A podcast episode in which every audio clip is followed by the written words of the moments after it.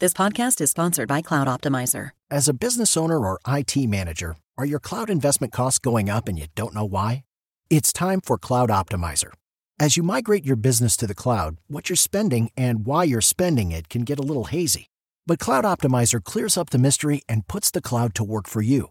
Cloud Optimizer starts by analyzing usage patterns, right sizing resources, leveraging discounts you may not be aware of, implementing automation, and much more. And by reducing unnecessary expenses and maximizing performance, Cloud Optimizer guarantees you a savings of five times what you spend for their service. As you utilize cloud based services more and more, you don't have to lose sight or control of your spend. You can stay agile, streamline your costs, and optimize your performance, plus save significant money with Cloud Optimizer. Make the cloud work for you with Cloud Optimizer. Get a free assessment and find out how much you can save by going to cloudoptimizer.com. Go to cloudoptimizer.com for your free assessment. That's cloudoptimizer.com.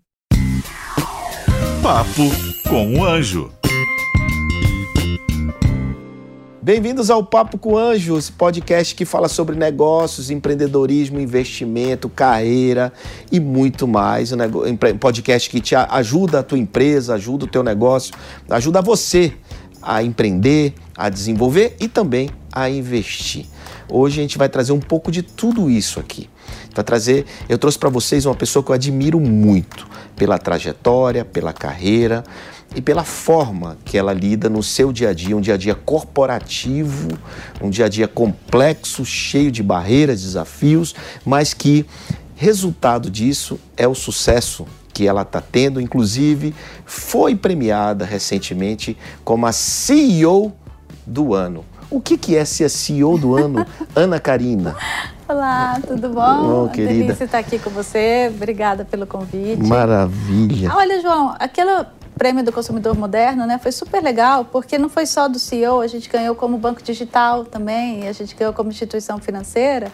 E para mim eu vejo que é o resultado da coração de um trabalho de uma turma grande que está em empenhada de fazer, em fazer essa transformação, né? Então... Todo líder, todo líder fará isso. Todo líder diz, é meu time, meu time. Mas é verdade. É verdade, mas cara, é você, Ana. É. Você que foi premiada, você que merece esse título, porque eu conheço um pouco da tua trajetória, eu tenho convivência com você, eu sei a líder que você é. Claro que o time ajuda, claro que a gente não, não consegue fazer nada sozinho, mas você, vamos lá, você é mulher, né? você é batalhadora, guerreira, empreendedora, é, é, tem uma carreira, digamos assim, de consultoria, que agora lidera um banco, um banco médio, um banco importante banco no Brasil, quase centenário.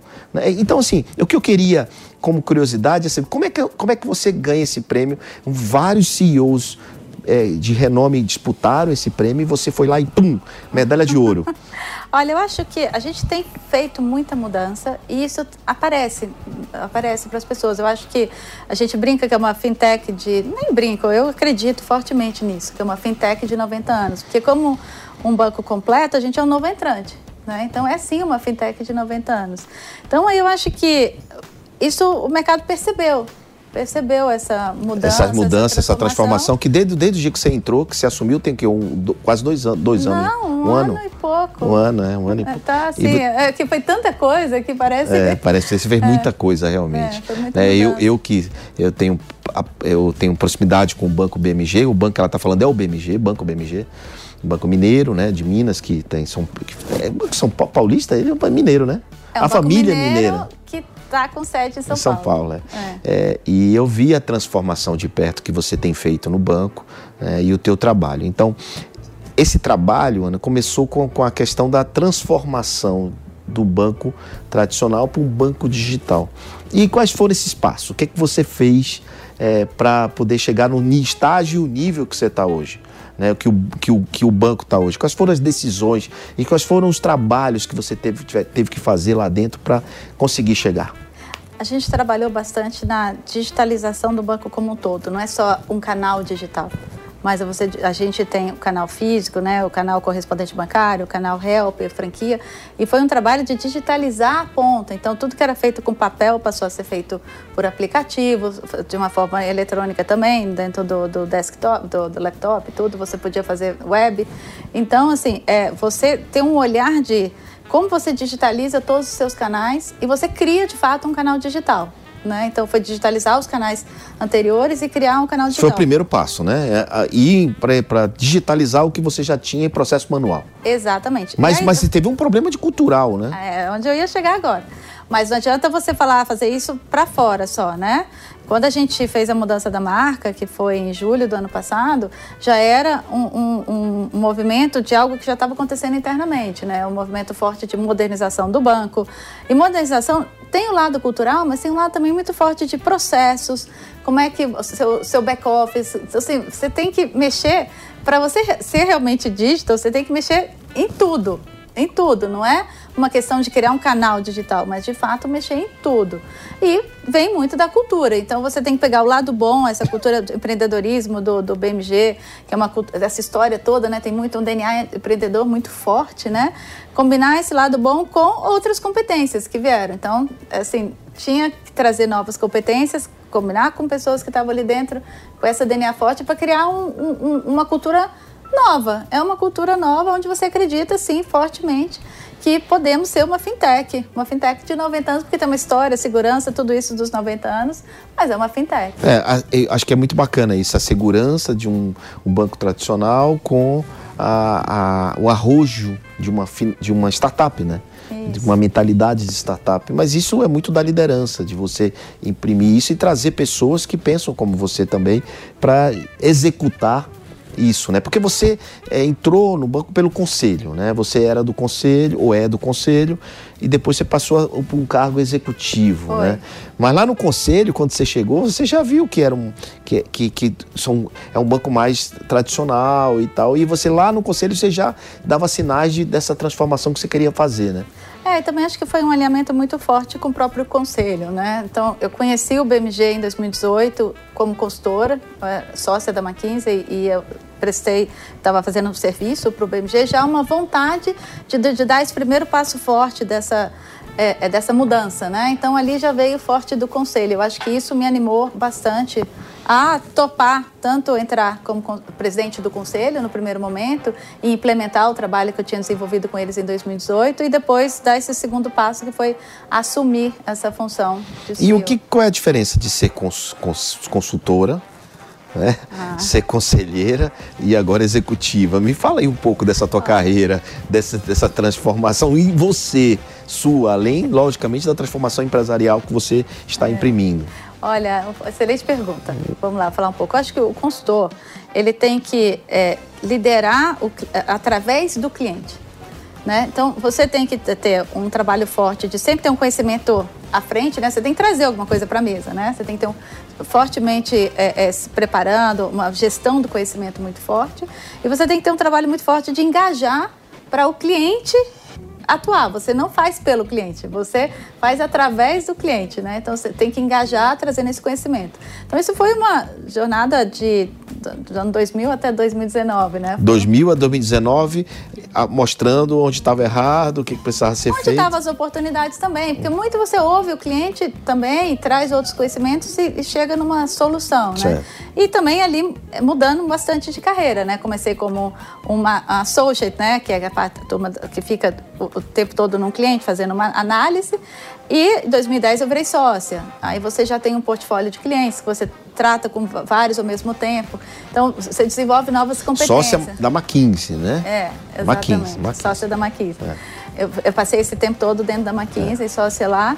Então, a, a, o que um sócio faz é completamente diferente do que um analista. Né? Uh, são são competências que você tem que ir adquirindo. Certo. E aí você, você lida com vários projetos ao mesmo tempo. Então, essa habilidade de mexer com várias situações ao mesmo tempo foi uma competência importante, para esse momento que eu estou vivendo importante. na minha vida. E também eu tive a oportunidade de, como consultora, liderar transformações, né? Liderar através do cliente, mas muitas transformações. E participar delas, né? E participar, assim, uma, uma, uma jornada de um, dois, três anos, né?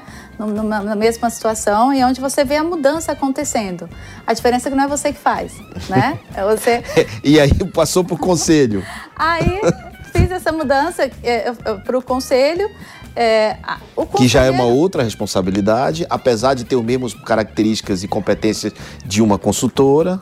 Exatamente. É. Você pegou uh, o que eu muito que eu queria falar, que é assim, o conselho também tem que fazer através do, dos executivos, né? Certo, então é. você tem que ter um poder de influência importante, mas também você Que é um pouco uma- político também, né? e- mas também é uma linha de defesa. Você tem que ter os checks and balances, né? do- dos ah, pesos contra pesos, né? Certo. Com pontos e contrapontos entre o- o- os executivos e o conselho. Esse conselho tem que não só incentivar, eh, estimular, mas também tem seu papel de supervisionar, né? Supervisionar, Então, cobrar. é, exatamente, é importante.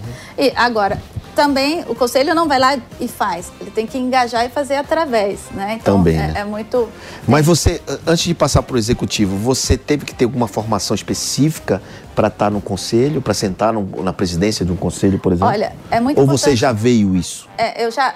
É muito importante você ter uma formação para conselheiro. Tá. É, no caso da McKinsey, eu não só era do setor de finanças, né? A, a servia cli- muitos clientes no setor de finanças, como eu era da prática de organização. Eu era líder dessa prática. E onde na prática de organização, por um período eu liderei a, a prática de governança, Governança. Global da McKinsey dentro do, da, da, prática Da de própria, organização. da própria McKinsey? Da- Não a governança da McKinsey, mas o conhecimento de- sobre governança que a McKinsey tem para os clientes. Ah, tá, entendi. Então, eu acabei tendo que aprender, fazer muita pesquisa, trabalhar muito sobre isso, para poder ter o conhecimento para poder ajudar o cliente a fazer. Então, era um conhecimento que eu já tinha. Já tinha. Então, quando É. você sentou no conselho, você já tinha essa expertise e ficou mais fácil para você liderar isso daí. Mas e a questão política? É, que foi, vamos dizer, num conselho tem também, né? Ah, Muitas vezes uma, uma questão de É, Eu- Eu embate. chamo mais de, de como você tem um poder de influência do que um- uma questão política. Eu acho Você era a única mulher? Não, isso é uma coisa super legal. O, o conselho do BMG são quatro mulheres e quatro homens. Hoje? Mas quando, quando você eu entrou? assumi, eu- quando eu entrei, já eram. Eu vim, Ah. ah, tenho mais uma conselheira independente Tá. e, e- e- e dois conselheiros acionistas, duas conselheiras acionistas. Então, Ah, tá. já éramos oito, Ah. sendo quatro mulheres e quatro homens, e quando eu saí, quem assumiu minha cadeira foi uma outra mulher. Então, continua sendo quatro mulheres e quatro homens. Tá, Então, aí depois você passou pro lado Aí vem pro do chapéu ponto. do executivo e agora, espera aí, peraí, peraí. Eu tava lá no conselho, agora eu vou fazer, né? É um desafio, um desafio importante. É, é, é muito. Tem uma adrenalina muito boa, porque uma coisa é você fazer através do cliente, influenciando o cliente, outra coisa, você ter essa responsabilidade de você mesmo, né? Então, assim, você aprende muito, aprende, é um aprendizado absurdo, mas o CEO também tem que ter essa habilidade de é, é, é, fazer com que a turma acredite nesse propósito, que engajar a turma e fazer através da turma. Ninguém consegue fazer nada sozinho. Então, essa habilidade de você engajar as pessoas é muito importante para o CEO também. Mas você, é, neste caso, você não tem que convencer tanto, mas você tem que ter um papel ali. Você, quando eu falo convencer, é quando você faz através do cliente, né? Você tem que convencer sua turma. Ô, Ana, eu vou te falar uma coisa. Eu, eu tenho eu, na, na, na Bossa Nova eu tenho é, alguns chapéus, né? Então, eu hoje estou com chapéu de CEO também, então estou aqui CEO para CEO. Eu te falar que a maior dificuldade minha, é, eu, eu já tinha passado por diretor, né? E tal. Eu nunca quis ser CEO, tive que assumir, mas enfim. É, uma grande dificuldade minha é dar não, né? Tipo assim, putz, ou demissão, ou isso não pode, ou, ou- ou- penalizar, ou né? não é punir, mas chamar atenção. Eu tinha essa dificuldade, eu tive que aprender a fazer isso, né? E você aprendeu a fazer isso? Não, não é fácil, não é fácil. É, quando você é consultor, você recomenda que alguém faça, ó, é importante você mudar isso, mudar aquilo. Nos casos você tem que fazer, né? É. E tem umas- algumas coisas que são realmente difíceis, momentos difíceis, você tem que tomar uma decisão difícil e tem que ter essa conversa. É, você não pode se furtar de ter essa conversa, sendo fácil ou dolorido, né? Mas a gente tem que fazer, porque senão a coisa para, né? Então, mas é. é vou perguntando para você porque é, vem do outro lado, né? E agora tem, tem que fazer isso. Não é fácil, não é? Realmente a- a- o cargo de CEO de uma empresa, de líder, né? Não é, não é, é difícil. São muita responsabilidade. Eu digo, pô, todo dia eu tenho que tomar várias decisões, né? Tem dia que você não tá afim de tomar decisão. tem dia que você tá afim só de olhar as coisas e tal. E eu, eu criei uma estratégia, eu acho que você também faz muito isso, e é por isso que eu vou te falar uma estratégia. Eu criei uma estratégia de dar mais é, autonomia para os li, pros- pros liderados e para os diretores, para a galera mais, é, dos, vamos dizer assim, para os níveis que vão, vão abaixo, né? E aí eu dei mais autonomia, vai lá, R, PEC por excesso, não por falta. E você é assim também? Não, eu também. Eu, eu acredito que você tem que ter uma equipe que você acredita e confia nessa equipe, hum. né? Então você tem, acho que um papel tão importante como esse não adianta você tentar fazer sozinho. Certo. Né? E mesmo porque a gente fica doido, né? Com tantas decisões, tudo isso. Então, ter uma equipe, até para quem você a, a, sua turma ali, a sua diretoria, as reuniões que vocês têm ali, e ali é um momento de decisão conjunta. Então você tem várias perspectivas diferentes e você chega numa decisão mais elaborada do que você teria sozinha. Certo. Então, esse... Mas você ouve muito. Tem que ouvir. Tem que ouvir. Ana, me fala, é, a Ana daqui a cinco anos tá, vai fazer o quê? Como é que você se vê quando você, você bota a cabeça no travesseiro? O que, é que eu vou fazendo daqui a cinco anos? Ah, eu gostaria Porque é super nova, você é muito nova. Tanto. É, é muito nova. Não, você já atingiu o ápice, vamos dizer assim, de uma. Né, eu, eu vejo você como. Estou falando como executiva, né? Como CEO. Não estou falando do local, estou falando da carreira, né? Como CEO. Né, você se vê, se, se continuar CEO, você se vê voltando para a consultoria, você se vê empreendendo com um negócio próprio. O que, que você enxerga assim? É uma boa pergunta. Eu não me vejo voltando para a consultoria. Eu acho que foi um momento muito bom da minha carreira. Eu fui muito feliz fazendo isso, eu aprendi muito, mas é uma página virada. Então eu não me vejo voltando para a consultoria.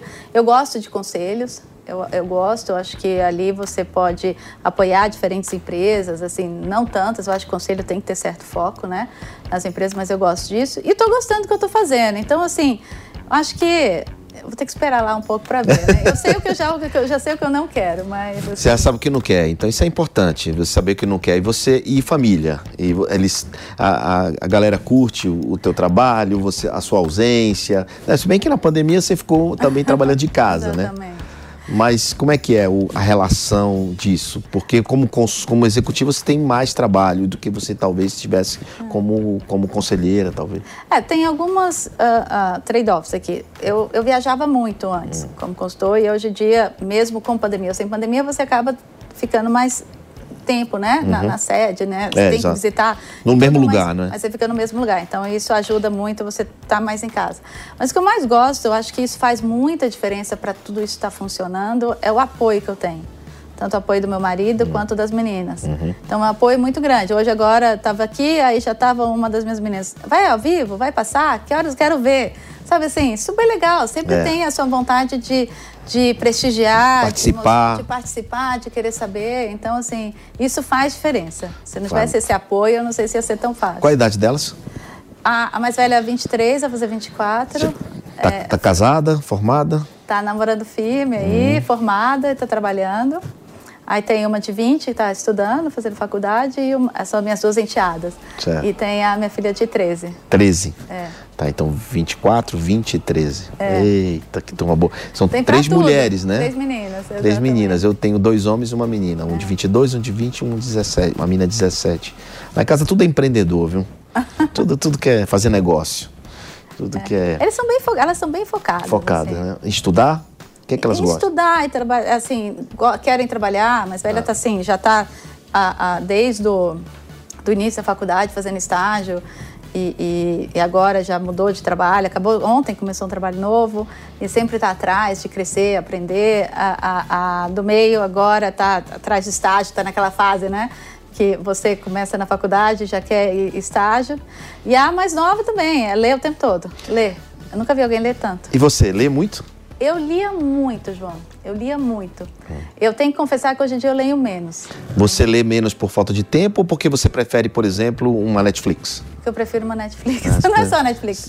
Ficar não, assim, sim, claro. é, é, aquela hora de é relaxar relax. e dar um relax, ver um seriado. Você não quer aprofundar no assunto porque sua, seu, seu, dia a dia, já, já é muito. muito então eu vou falar o mesmo de mim também. é a mesma coisa, Ana. O negócio é me divertir, é, levar a vida mais leve. Agora, eu como eu acordo muito cedo, eu uso para escrever. Eu tenho uma mania de escrever. É, você escreve. Eu escrevo bastante. Então, todo dia de manhã eu escrevo 5 e meia da manhã, 6 horas. É hora de escrever, né? Então, eu faço as minhas coisas, eu escrevo meus livros, né? Então isso realmente ah, é. Se você, li, né? super bom. Muito bem, muito obrigado. Olha, fazendo mechan, muito bom. Olha, uma poderosa fazendo mechan. Falar de poderosa, esse empoderamento feminino. Eu sei que você, você é, batalha pela causa, você fala muito sobre isso, você está envolvida é, nesse, nessa questão é, da mulher né, é, brasileira. Como é que tá? Você já vê isso? Estamos em outra fase ou a gente ainda, ainda vê muita situação é, complexa nesse assunto? Acho que a gente deu um passo importante, que isso virou assunto. Hum. Então, ser virou assunto. pauta. Virou pauta. Então, ser assunto é muito importante. Hum. Então, assim, eu vejo várias organizações falando, assim, uh, muita gente puxando esse tema, acreditando na importância da diversidade. O assunto é até mais abrangente, que é melhor, né? A, a, discussão da diversidade de gênero, diversidade racial, diversidade como um todo, né? Então ampliou, né? Ampliou, ampliou. a discussão de diversidade. Então ser pauta é muito bom. E aí o próximo passo é você começar a concretizar, você chegar nessa equidade. Então eu vejo assim, já algumas organizações se movimentando e alguns, algumas CEOs, algumas líderes, diretoras aí apontando, porque você é, é, tem por que não ter uma equidade de gênero, né? Uhum. Você tem um grupo aí de homens e de mulheres bem formados, preparados, empreendedores, assim, sempre uh, com, com vontade de transformar, por que não ter essa equidade?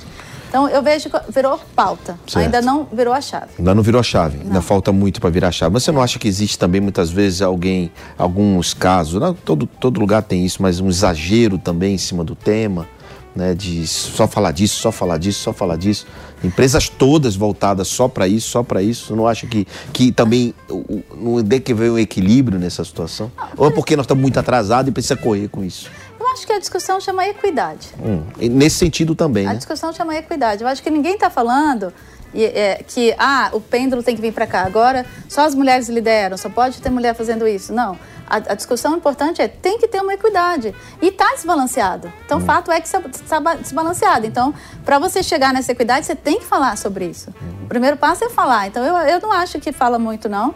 Eu acho que é, tem que abrir o diálogo para esse ponto tem que colocar isso como uma agenda e sempre na busca da equidade, porque a beleza está na diversidade, João. Certo. Uma tomada de decisão, uma discussão. Eu acabei de falar de uma beleza de uma reunião de diretoria, né? Que você vários diferentes é. pontos de vista para tomar uma decisão. Então, você tendo isso com diversidade, você toma uma decisão melhor. Então você acha também, eu, eu, até uma dúvida minha, eu, por exemplo, participei de um evento outro dia que só tinham homens, né, num painel, sei lá o quê. E uma, um grupo de mulheres reclamou. E o, o organizador falou para mim: Não, João, eu nem, eu nem me lembrei disso. Assim, para mim era tão natural, tecnicamente falando, a composição do painel, eu não me preocupei em ser metade mulher, metade homem. Você acha importante ele se preocupar com isso?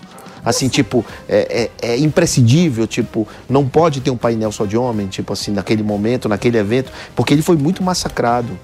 Eu, eu, na verdade, João, não acho que nada no mundo é proibido. Hum. Ah, não pode ter um painel de homens. Você está proibindo alguma coisa, então não é nesse olhar. Uhum. Mas parar para pensar um pouco, será que não tinha nenhuma mulher que pudesse ter uma, a competência? É, então, acho que é o, é o estalo, é né? O estalo. É o estalo que ele não está acostumado, né? Então, parar para pensar, né? Acho que é isso que... Você é faz que você... esporte? Eu faço pouco, mas faço. Sabe quando a gente para de fazer esporte, a gente começa? Hum. É fácil? Não. A gente não tem que, ah, eu tenho que ir pra academia, é. eu tenho que fazer, agora eu tenho que pegar peso, agora eu tenho isso. que fazer isso. É. Tem que. Depois vira natural. Tá. Depois você fica doido pra ir pra academia. É, vira o hábito, né? Vira hábito. Vira o hábito. Acho que não está no hábito, então, né? enquanto não for hábito, tem que dar um push mesmo para isso. Entendi. Então é necessário o hábito. É necessário criar essa rotina de pensar sobre Exatamente. isso. Né? Exatamente. Né? No meu ponto de vista, sim. Ana, quem é o teu ídolo? E aí e alguns e algumas situações, né? Ídolo em gestão. Ai, João, eu, eu... gestão. Assim, cara, ou pode ser homem, pode ser mulher tem um. Não tem um nome? Você não. não. tem ninguém que você diga assim, uau, esse cara é. Tem vários, tem vários. Hum. E aí que eu admiração, essa, essa pessoa fez isso, essa característica, que legal, eu gosto de puxar isso. Hum. Eu vejo outra pessoa, tem outra característica, que legal, eu gosto de puxar isso. Então, é, é, é, eu, eu gosto muito de aprender com as pessoas. Você modela as pessoas assim, então?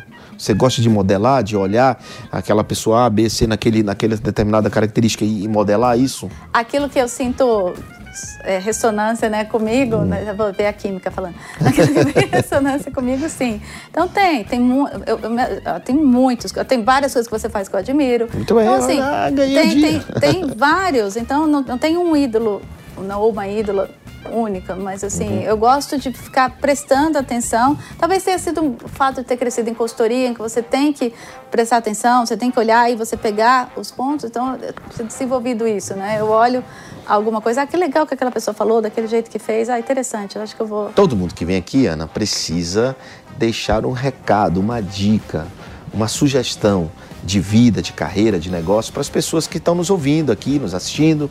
Então tá contigo, Ana Karina. Fale aí para a nossa turma. Olha, acho que uma sugestão que eu tenho, algo que eu gostaria de falar é seja consistente consigo mesma. Faça, faça algo que você realmente gosta de fazer, que está alinhado com o que você é, ou você quer crescer, ou quer aprender, algo que está alinhado com os seus valores e com o que te dá energia. Então, se a gente faz algo que a gente gosta, que dá energia e que você vai conseguir passar momentos ruins, você vai conseguir passar por situações difíceis, porque tem, nem tudo são flores, né? Tem situações difíceis. Então, procure fazer, estar atrelado e fazer algo que você goste de fato e se respeite nesse sentido. Então, pessoal, estou ouvindo aqui sobre fazer o que gosta, mas eu gostei muito da palavra consistência. Quem faz coisas com consistência consegue fazer por mais tempo, né? E não é só aquela pressa, é ter pressa sem ser apressado. Fazer com consistência, fazer sempre a mesma coisa e aprimorar aquilo que vem fazendo. É isso, Ana? É, exatamente isso. O que eu estou falando é seja consistente consigo mesmo. Não é assim, ah, alguém fez, aconteceu uma coisinha que eu não gosto, eu vou para lá, eu vou para cá. Não. Entenda o que, que te dá energia, o que, que você gosta de fazer e seja fiel a você mesmo, seja consistente com o que você acredita. Pois é, muito bacana. Falamos aqui com Ana Karina, CEO do Banco BMG, premiada a melhor, a uhum. CEO do ano. Olha lá, que responsa aqui do Papo com Anjo, conversar com essa poderosa mulher que maravilhosa que eu gosto muito, venho acompanhando o trabalho dela, ela sabe disso e eu puxando aqui a, a sardinha para o meu lado, mas eu gosto muito de ter essa troca com a Ana e você também aproveitou aqui para ouvir e ver né, essas palavras da Ana e esses conselhos que ela está dando para você. Então é isso, te vejo no próximo episódio do Papo com o Anjo. Papo com o Anjo.